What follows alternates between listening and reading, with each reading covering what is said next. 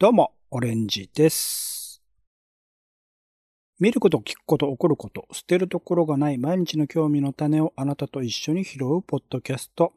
世の中全部種にしよう種ラジ。よろしくお願いします。お相手は映画、演劇、音楽、アート、何でも大好きカルチャー中読者のオレンジです。本や漫画には賞あるが同人誌には賞がない。そんなら俺らが紹介するぜ。この同人誌がすごい。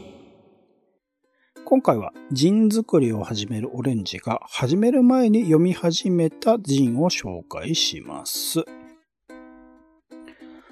というところで、えー、種ラジはですね、カルチャー中読者オレンジ僕ともう一人お天気散歩日本の二人でいつもお送りしておりますが、今回は特別にオレンジ一人で、えーはいえー収録してまいります。というところで、えー今回はですね、まあ僕自身が、オレンジ自身が、ちょっとジーンを今年は作ってみよう、2023年は作ってみようと思っているところでして、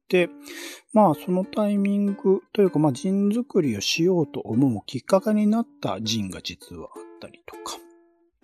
で、その流れで実際作っていく上でとか、それ以前にもうすでに読み始めていたものとかがあったりして、これが結構参考になるものが多かったりしたので、まだね、あのいくつか紹介しますけど、全部を全部こう読み切ってるわけではないんですが、パラパラとね、それぞれを読んでいる最中のもの、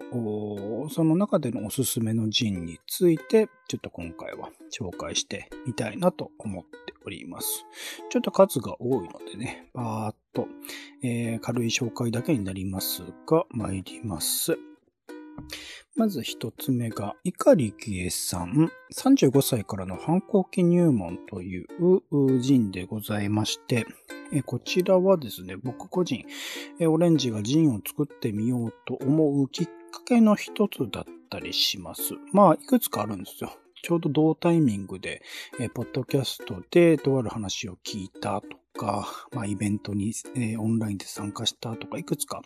重なって、えー決めていったところはあるんですが、その中の一つではありまして、この35歳からの反抗期入門の35歳っていうのは、まさしく僕の今年、今現在の年齢でございまして、なんか、これ、その前からなんとなくは思っていたんだが、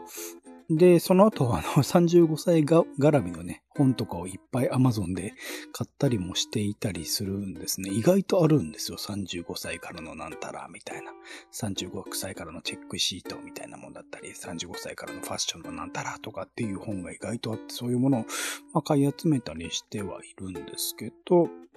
その中の、まあ、一つというか、35歳からの犯行。これでも別のルートからかな。それで探したっていうよりは、タイムラインかなんかに流れてきて面白そうだなと思って読み始めてみたっていうところなんですけど、こちらは結構コンパクトです。B6 サイズで126ページで、結構、その、ジンの中ではどうなんだろうな。この、なんか、なんて言うんだろう。表紙の、こう、カバーが外せるものではないタイプっていうものは、まあ、多くのジンでね、作っているものだったりすると思いますけど、サイズ自体もすごい軽い。B6 サイズ126ページぐらいで、えー、なんていうの、まあ、ちょっと、あのーまあ、いわゆる人っぽい、同人誌っぽい。で、中では、あのー紙質とかもこだわってたりするのかなとか思いますし、あのー表紙とかのね、デザインとかいろいろいくつかの、こう、写真をコラージュしたようなものになってますけど、結構、インパクトがあったりとか。とタイトルをちょっとシールで貼ってたりとかね。その感じとかも、こだわり、デザインのこだわりとかも、端々にあるものだなと思いますし、全体を通じても、本当に、あのータイトルとか見出しとかの、えー、フォントサイズなり、えー、フォント自体もところどころミンチがあったり、ゴシックがあったりとか混ざってるのかな。みたいなところ、あのー端々にこだわりを感じるものだったりします。全体を通してね。で、これでまあ1210円というところなので、あのーまあ、カバーとかもカラーだったりするしとかいろいろ考えたりすると、お値打ちなんじゃないかなとか思ったりします。一応紹介文読みますね。35歳からの反抗期入門は、遅すぎる反抗期を発症した2019年、私が35歳の時に始めたブログをもとに、えー、文章を修正ガリガリ加筆しまくったものをまとめた人です。ネットじゃなく紙の本だからこそ書けることがあるなと思いながら、個人的な話を追記しておりますというところで、えー、碇幸恵さんは、まあ、ライターもやってらっしゃり、編集もやってらっしゃる。で、ウェブマガジン温度というものの発行にもされてらっしゃったり、新宿ゴロ展開の月に惚れるという店の金曜の店番をやってらっしゃるみたいなことがプロフィールとして、えー、書かれていたりしました。まあ、だから普段からね、えー、ウェブ雑誌もそうなのかな問わず、ライター、まあ、編集もやってらっしゃるというところで、文章力というか文章の質はもう僕なんかが言うのもあれですけど、本当に素晴らしいものですごく読みやすいものだったりするし、えー、序盤から、あのー、本当にこう、なんていうんですかね。考えさせられることが多いというか、自分、ご自身の身の回りに起きたこと、まあ自由みたいなものね、捉え方を、まあご自身の身の回りで起きた経験、今までのものとか踏まえて、もういろんな角度からえー、考える、えっと、一つ目の、えっと、別に自由じゃないという、えー、これはだから日記だったんですかね。当時はブログに日記みたいな形で書いてらっしゃったものだと思うんですけど、あのー、細かに、えー、そのエピソードの描写とか、心情の描写とかもすごく丁寧に書かれていて読みやすいもので、えー、になっていたりするというところ含めてすごく全体を通して読みやすいですし、やっぱ一人の人間がこう考えていることっていうものをこう丁寧に言語化してくれることによって、え他者たる自分がこう感じることっていうのはあ間違いなくあるものだったりするので、えー、それその一つ一つの経験に裏付けされた考えみたいなものを読むだけでも、この価値はあるなと思いますし、まあ、35歳って、これだから2019年時点で35歳というところで、4年前か、に、の時点ではありますが、自分自、僕自身がまあ35歳っていうタイミングなので、ここれからこう、また、あと、向き合っていくであろうことであるとか、そこで考えるであろうことみたいなものを、ある種先取りしてくださってるかもしれない文章みたいなとこ。まあもちろん性別は違うし、生き方も全然違う方ではあったりするんですけど、そこの、これを読んでおくことによってそういう時に思ったこと、あの、これから先々、えー、ぶち当たることをこう乗り換えていくヒントになるようなことも書かれている本なんじゃないかなというところで、すごく、えー、ありがたいなと思って、一つ一つを読んでます。あと、演劇とかね、個人的にも好きだったりするので、演劇とかお笑いとかも好きだったりするので、そういうところの共通点みたいなところもちょっと感じたりしながら読ませていただいたところです。とにかくその、あの、僕自身がジンを作る、作ってみたいと思うきっかけにもなったような、あの、同人誌、えー、人かというだけでもすごくありがたいなと思っているところでございます。というところで、まず一冊目が、えー、紹介しました。35歳からの反抗期入門です。で、えー、2冊目が、これ、えっ、ー、と、以前からこの、この同人誌がすごいのコーナーでも紹介しているものだったりするんですけど、それがまた新しい動きをされていて、これまた面白いんですけど、えー、月刊つくづくというものの2023年2月号ということで、えー、なんと、つくづくが月刊になりましたよ、ところで、なかなかね、同人誌を月間で出している人もそんなにいないんじゃないかなと思うんですけど、えー、まあ、スタートからなかなかね、えー、連載があったりとか、えー、特集も受けてたりとか、あとなんか演劇的な試みをあのテキスト上でしたりとか、いろんなことをやってらっしゃる、金井薫さんの月間、つくづくというプロジェクトですけど、えー、僕2023年1月号から、まあ、定期購読という形で、え買わせていただいていて、一応単独で買うと100円なのかな？で、えっと、出来購読だと送料含めてもうちょっとプラスアルファだった気がしますけど、えー、サイズが A4 の横三つ折りサイズというところで、まあなんかあの映画館とかに置いてあるちょっとしたち、あの、なんだろう、スクールとかのリーフレットのサイズっていうか、まあ、あの、まさしく A4 を、えー、横三つ折りにした、3分の1にしたサイズっていうところですね。で、えステープラー留めということで、まあ、ホチキス、ステープラーですね、で止められています。で、26ページで、これ50部なんだ。だからもうすでにその販売のストアではこの2月号はもう完売しちゃってしまってるので、えー、絶対に欲しい人は定期購読をするしかないんだけど、定期購読も結構待ってんのかなみたいなところで人気のある冊子になっているんじゃないかなと思います。えー、で、えー、こちらの号も100円、単独では100円で販売しているものですね。で、えっと、1月号から2月号にかけても、まあ、連載みたいなものが、あ小沼治さんとか、何人かの方がね、えー、寄稿している形なのかな。えっと、一応、目次的には今月は左右雑談っていう風に書いてあって、えっと、これ、だから初期のつくづく、初期のっていつだっけこれ去年ぐらいですかね。のつくづくでは左右雑談っていう形で、えっ、と、同じく編集者の、編集者の宮田さんとか、と一緒に今回、年吉さんもか、ワイヤード、元ワイヤードの方ですね。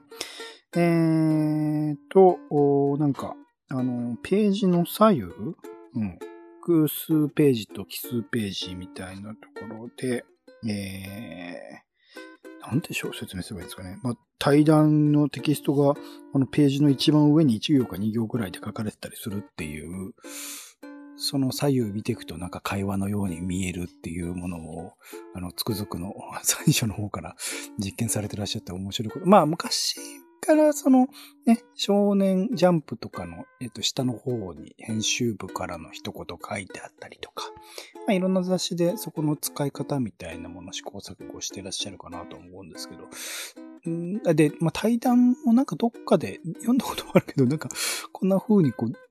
人の中でやっているのもなかなか今はないと思うので、その使い方とかすげえ、この時点で面白いなと思いますし、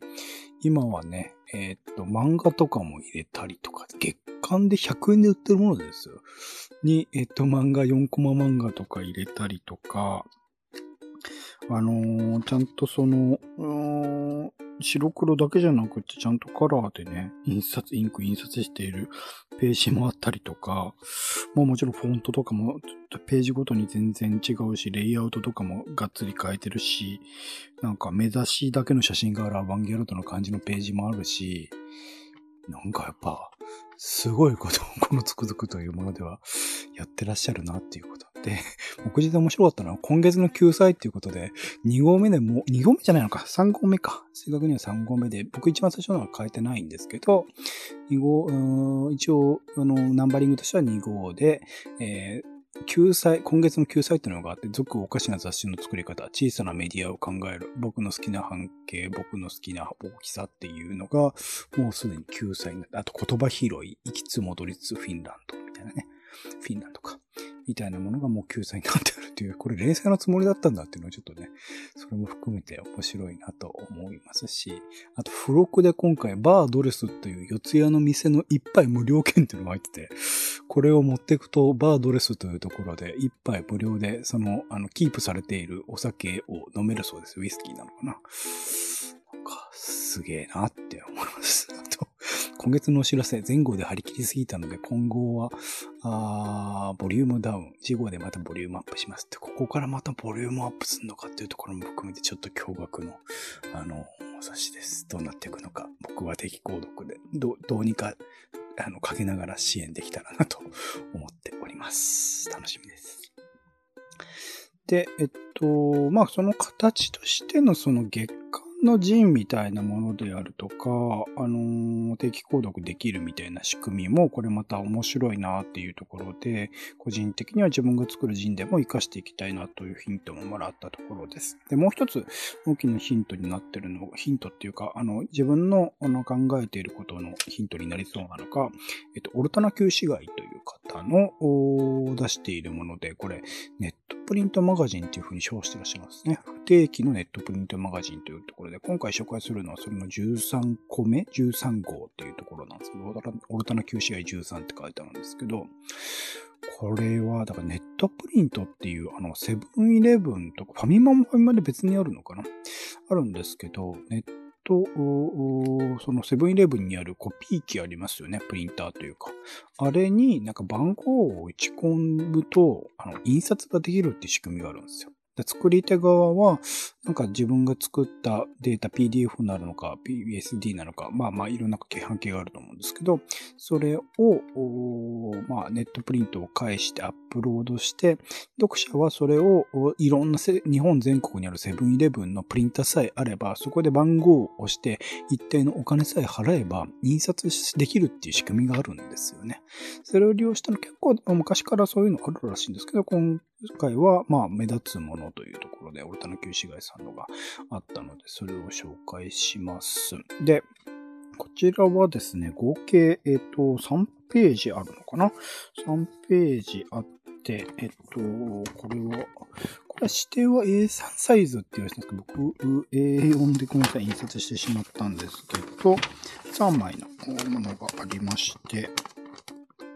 えー、カラーで、えっと、オルトの旧市街というタイトルがあって、その下に、えー、写真があって、そこに少しずつ何かを失うことで思い起こされているという、まあ、コピーってことは、あのー、メッセージみたいなものが書いてある。で、えっと、タイトルで、魔法使い銀座に現れ少しずつ失うというものが右下の方に書かれているという形で、一応これカラーで印刷できるので、カラーで印刷すると、それぞれ3枚それぞれが、あの、色付けされた写真と、あとはエッセイ、日記みたいなものが、まあ、あのー、書かれている。で、それぞれ、えっと、フォントとかも、あとは、えっと、レイアウトとかもかなり違う形で、表紙と1ページ目、2ページ目みたいなところで、えー、作られているものですね。で、え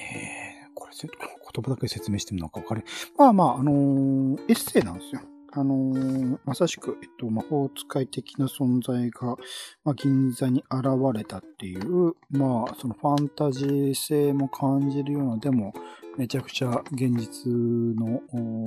苦しさ、悩みみたいなもの、最後の方で、えっ、と、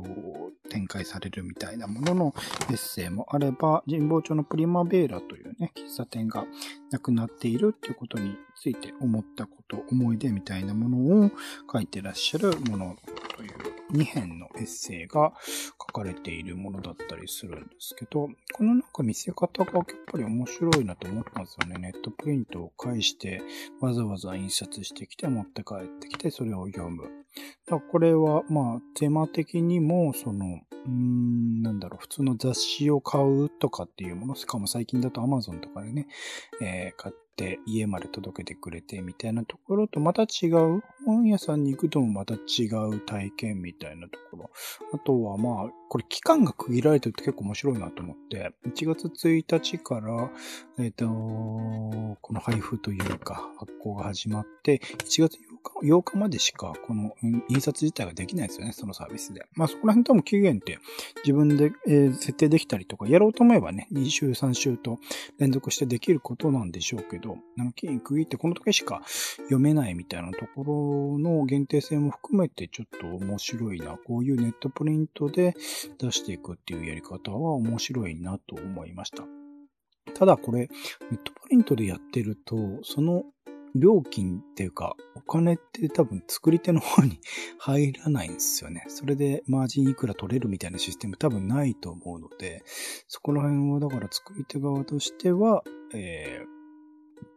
は還元されず、まあ、ネットプリントのサービス料金としてセブンイレブン側にお金が行くんでしょうね。今回180円で印刷できましたけど、そこら辺のあり方はちょっと考えたいなーっていうところですよね。まあ、無料で配布するなら無料で配布するでいいんだけど、それのお金がなんかセブンイレブンに行くっていうのもなんか変な話だなっていうのはちょっと思ったりする。でもネットプリントっていうものの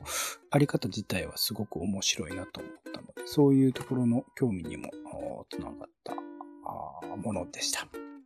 これはこれで、このネットプリントっていう媒体のやり方はすごくありだなということを思ったところです。で、続いて、えー、3人が苦手、ボリューム1という冊子人でございます。こちらは、えーと、3人以上で話すのがちょっと苦手、それでも社会のことを考え行動する、そんな2人が作る人の第1号特集は、言葉の展望大読書会ですというところで、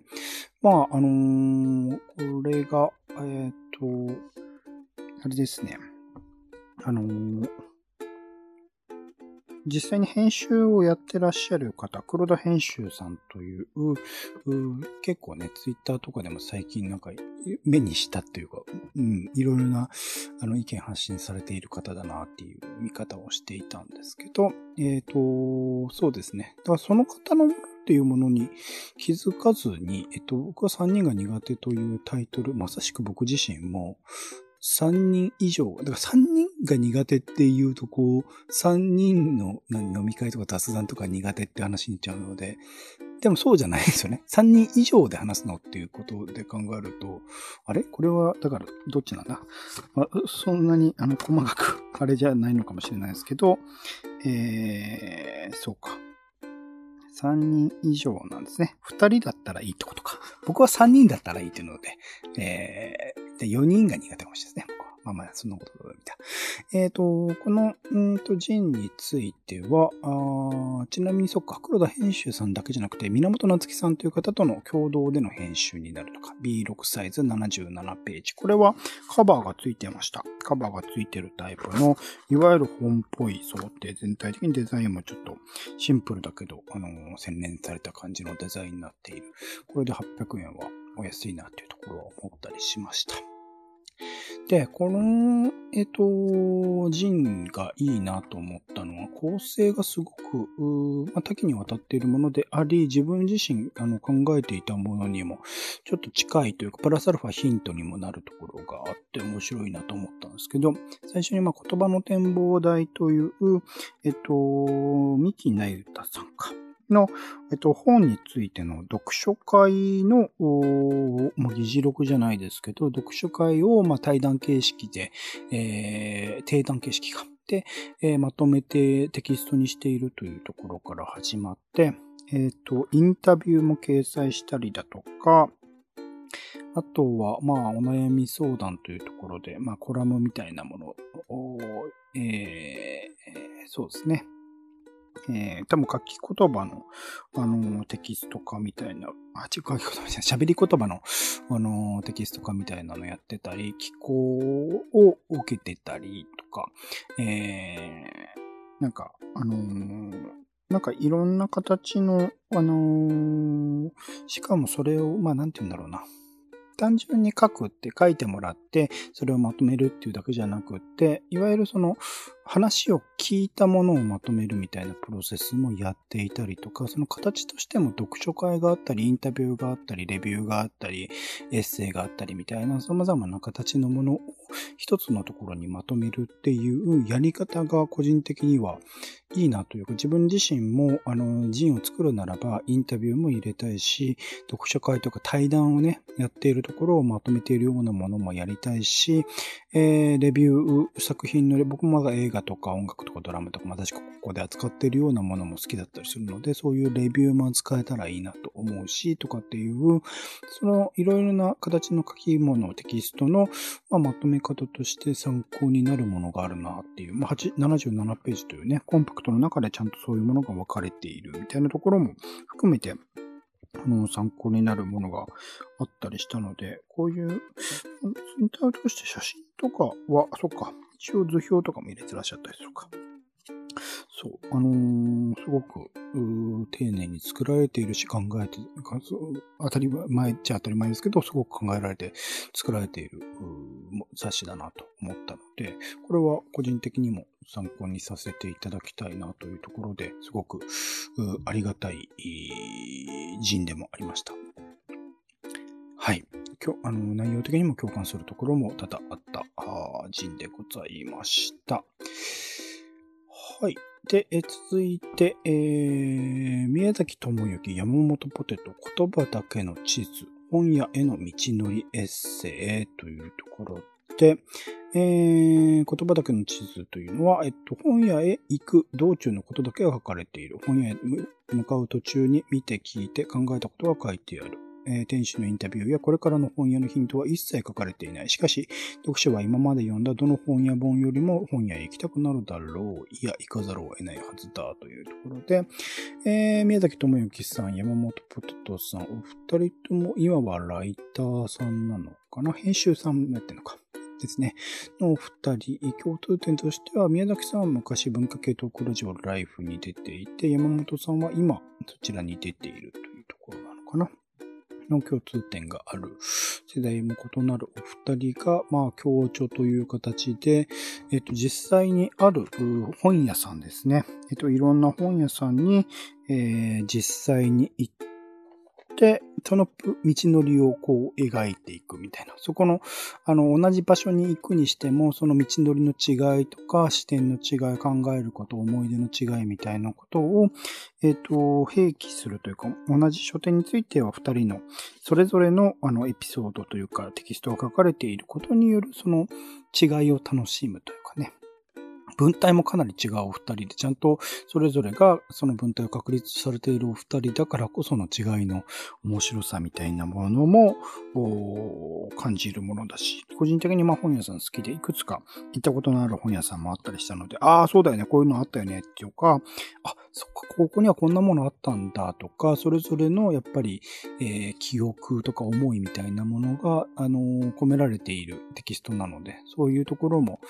思、自分自身の思い出も刺激されるし、なんか想像力も、まあ、刺激される。その上でまた行きたいなって思わせられるような、あのー、ものになっているかなと思います。A6 番94ページ、双子のライオン堂さんからね、えー、双子のライオン堂さん、前にも多分、この種ラジとかで紹介したことあるかな。すごいらしいね、赤坂にある本屋さんで、結構な数、まあ、選書専門と歌っていらっしゃって、あの、いろんな方、あの、作家さんから、評論家さんからいろんな方の選書が、あの、棚として置いてあって、新刊本とか、あの、古書はないのか。まあ、いろんな本をっていらっしゃる小さいコンパクトだけど充実した、えー、書店さん、えー、本屋さんで、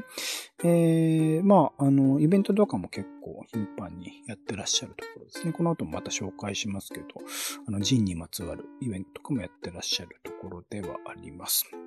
で、そこが双子のレオの出版部という形で出されているという、まあ、それこそ双子のライオンドさんがね、企画して作ったものらしくて、それは、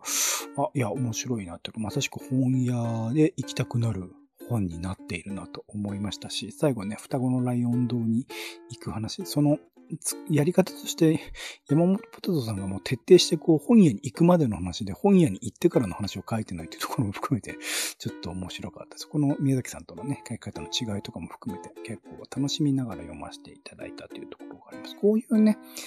うーん、いや、実際に作ろうと思うとものすごく大変だし、実際、えっと、書かれているお二人もいろいろと、ただ歩いただけじゃなくって、その後調べたりとか、他の人の話聞いたりとか、いろいろなことを踏まえてテキストとして、こう、出されているものなんだろうけど、なんか作り方としてね、こういうのだけでも、それでもこそ、種ラジとかでもね、えー、野良犬散歩とか、えー、散歩コメンタリーとか、あの、いろいろな、その散歩にまつわる言語化っていうことをやってきましたけど、こういう形のものも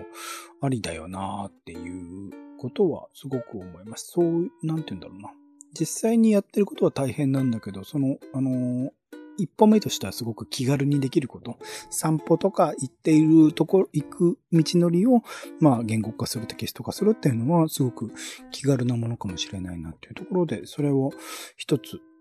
ね、自分自身が人をやる上でもいいヒントにもなるのかなと思いますね。ただただ、こう、歩いているプロセスを丁寧に丁寧に言語化する、その後思い出しながらいろいろ調べながら言語化していくっていうものもありかもしれないなっていうのは思ったりもしました。で、最後、同じく双子のライオン堂出版さんで出している、えー、太田康久さん、友田トンさんの二人のアフタースクール、ジーンを作って届けて楽しく巻き込むというものですね。えー、双子のライオンで2020年末から始まった小説家の大手水一さんと作家の編集、作家編集者の友田トンさんによる作ったジンを本屋に売り込みする話の連続対談イベントが本になりましたということで、僕もこれオンラインで1、2回、1回かな。えー、聞いたことがあるイベントだったんですけど、まあそういうものをまとめたあ本プラスアルファ太田さんと、えー、友田さんのそれぞれのエッセイとかが加筆されているようなもので、まさしく、こう、これから寺院を作る人は参考になりまくりというか、作って売り歩いてっていう、そこのプロセス。プラス、まあ、楽しく巻き込むっていうのがタイトルでついている通り、僕自身も、なんかジンを作ることによって、まあ、聞く人と関わりながら、巻き込ませていただきながら、いろいろと広げていければなと思っているところもあるので、まさにそういう意味では、あのー、これから先、バイブル的なものになっていくものなのかなと思いながら、えー、読み進めている最中です。実は、えー、つい、えー、昨日か届いたばかりなので、まだちゃんと読めてはいないところではあるんですが、序盤から、あの、最初からの話をね、してくれ、お二人の最初に陣を作り始めてからというところから、あの、話をしてくれて、テキスト化してくれているところなので、あのすごく